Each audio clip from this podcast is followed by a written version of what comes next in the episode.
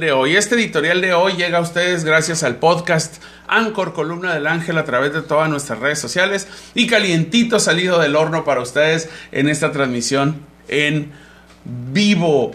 Fíjense, vamos a hablar de un atentado. El día de ayer se suscitaron unos hechos violentos en el apacible puerto de Guaymas, Sonora. Ayer durante una manifestación pacífica donde pedían alto a la violencia contra las mujeres, un grupo de civiles armados lanzó una granada de fragmentación y baleó el Palacio Municipal de Guaymas en Sonora. Sí, el estado que hoy gobierna el ex secretario de Seguridad de México, Alfonso Durazo. Ese estado apacible de Sonora ayer fue víctima de la violencia en la casa más vigilada de Sonora, de la ciudad de Guaymas. Murió un policía, escolta de la alcaldesa Claudia Córdoba, un sicario y una joven de 18 años que salió de su casa a pedir alto a la violencia contra las mujeres y encontró la muerte y ya no regresó a su casa. 18 años tenía esta activista feminista que estaba manifestándose de manera pacífica.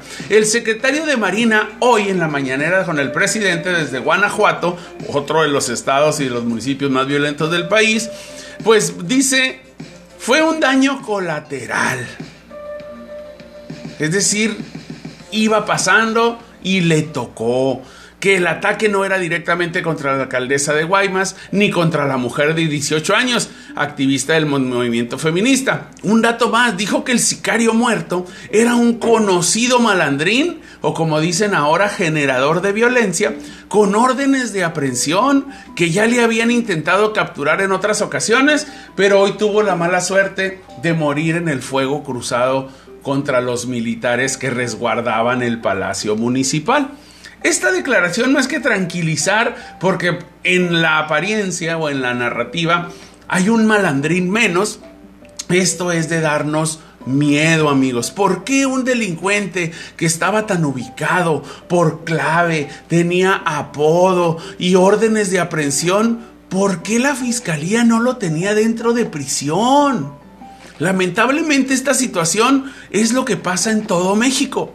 En Baja California hay una serie de malandros que salen cada viernes en un semanario prestigioso de los viernes con fotos, alias, zonas de acción, plazas, colonias y autoridad. Y la autoridad no va por ellos. Los medios tienen datos de ubicación, carro que utilizan, gorras, lugares que frecuentan, restaurantes, bares y todos, todos sus pasos. Y la autoridad es la que menos se entera. Esto nos deja un aprendizaje, amigos, que la presencia y ocupación con militares, guardias nacionales, patrullas con torretas prendidas en las calles, no sirve de nada si no hay una estrategia definida y decidida a sacar los delincuentes de las calles.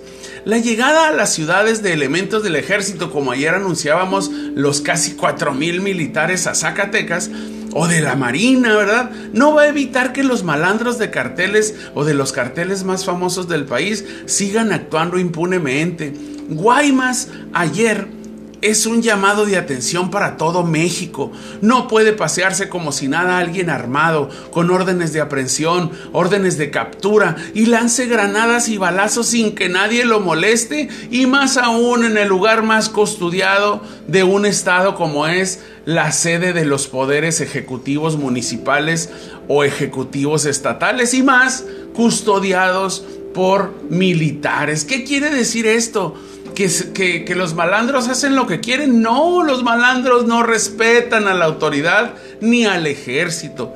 Estrategia que no esté precedida por un estudio de inteligencia nunca va a funcionar, amigos.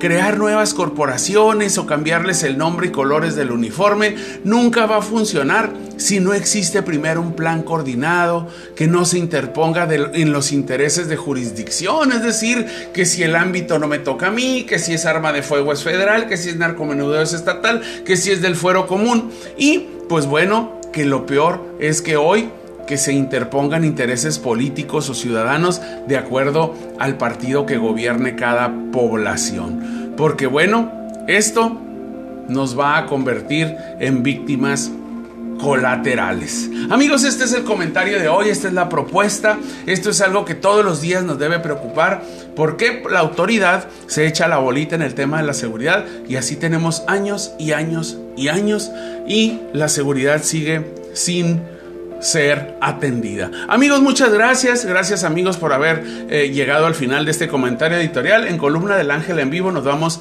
a un intermedio musical.